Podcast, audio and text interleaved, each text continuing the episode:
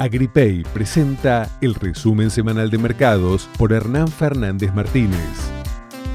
Muy, pero muy buenas tardes o buenos días según cuando escuches este podcast de Mercado de Granos, en este caso el número 33.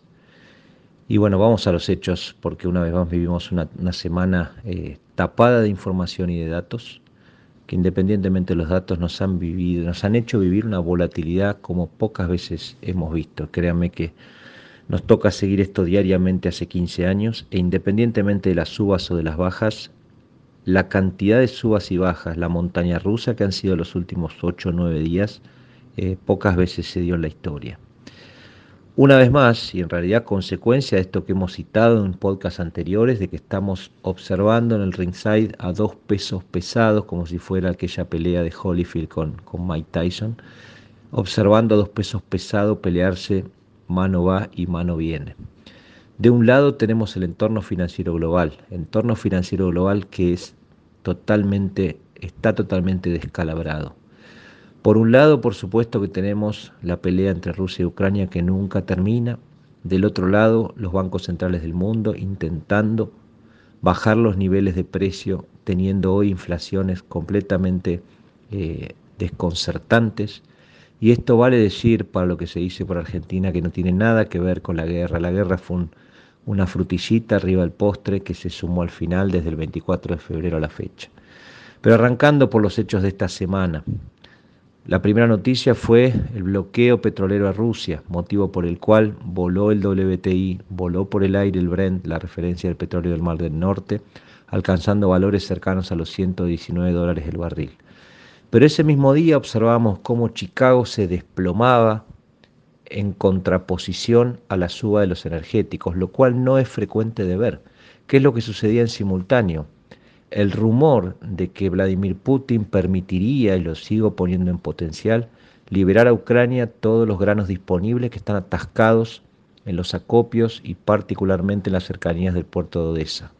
Puerto que al día de hoy sigue bloqueado, pero ese rumor nomás hizo que se aflojara toda esa espuma de las percepciones de la guerra y potenciales interrupciones de exportaciones desde el Mar Negro hacia Occidente, que generó un desplome de proporciones en todos los activos agrícolas del mercado de Chicago.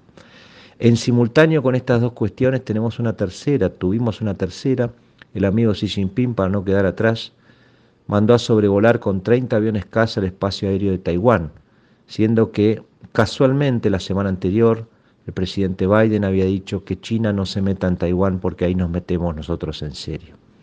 En esta disparada del precio del petróleo, la OPEP anda planteando por lógica, lógica conveniencia, lo cual es sumamente esperable, incrementaría la producción para hacer un aporte, entre comillas, por supuesto que aprovechando los precios del petróleo o de las referencias de petróleo, un aporte de incremento de la producción para bajar el nivel de precios del principal energético del planeta.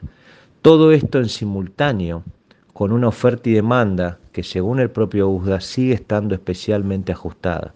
Recuerden que en este sentido lo que tenemos que mirar, lo que solemos mirar, es la relación stock-demanda en Estados Unidos, como dice algún sabio, Chicago queda en Estados Unidos con independencia de lo que, lo, lo que le suceda a los grandes exportadores del planeta.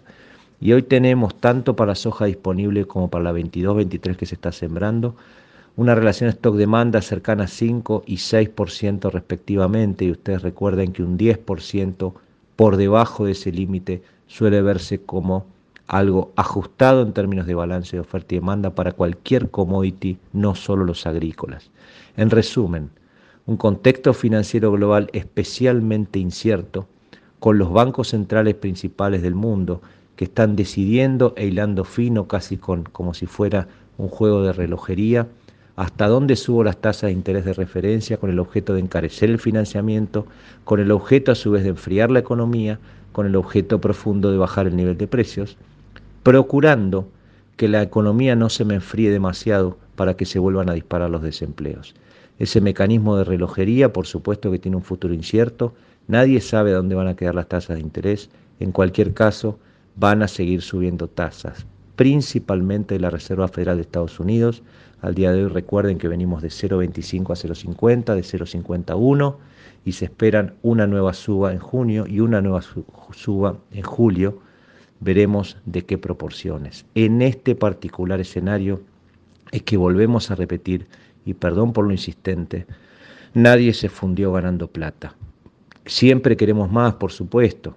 Ahora, volvamos a aquel factor psicológico de que solemos intentar agarrarnos de aquellas variables que se alinean con el futuro deseado. Y claro que en el escenario siempre las hay, particularmente en estos contextos. La sugerencia de fondo, y esto es a nivel humano para los tomadores de decisión, es apartarnos de las sensaciones, mirar presupuestos, tenemos arriba de la mesa precios que nos permiten ganar dinero, motivo por el cual la sugerencia explícita es no dejarlos pasar, no permitamos que se nos escurran entre los dedos. Para eso, ¿qué puedo hacer? Por supuesto que canjear, elegimos maíz como moneda de cambio en este escenario para seguir comprando, terminar de comprar todos los insumos 22-23, luego toda la mercadería disponible o vender y dejar abierto a la suba en el valor del dólar si nos permite un comprador amigo quedar dolarizado a especificar cuando quiera, pero lo más largo posible. Y si no tengo esa alternativa o también como alternativa complementaria, para la mercadería que no voy a vender, poner pisos. Pisos. Puts noviembre en soja, puts diciembre en maíz. Todos los puts cuando los analizamos y los comparamos con los precios del futuro subyacente nos van a parecer una porquería porque la panza nos hable. Pero si no tengo alternativa de capturar estos precios sin quedarme con los pesos, no queremos pesos ociosos, la alternativa imperfecta, si no puedo vender y dejar en dólares, es comprar puts y lo miramos tranquilos desde la tribuna, no comprometo mercadería física, quedo abierto a la suba, pero con un segurito de vida que me lo constituye ese put bien comprado. No podemos dejar pasar estos valores, insisto, nadie se fundió ganando plata, no esperemos que los árboles crezcan hasta el cielo, Pocas, vemos, pocas veces vimos un mundo financiero tan descalabrado como nos muestran los datos actuales. Hacia dónde va a salir no lo sabemos, pero esto es una montaña rusa y todavía tenemos precios que nos permiten ganar dinero en el negocio agrícola. La sugerencia de fondo y más firme que nunca es no dejarla pasar. O vendo o pongo pisos, pero la sugerencia es nunca no hacer nada. No hacer nada en este contexto es definitivamente sentarme en la mesa del casino.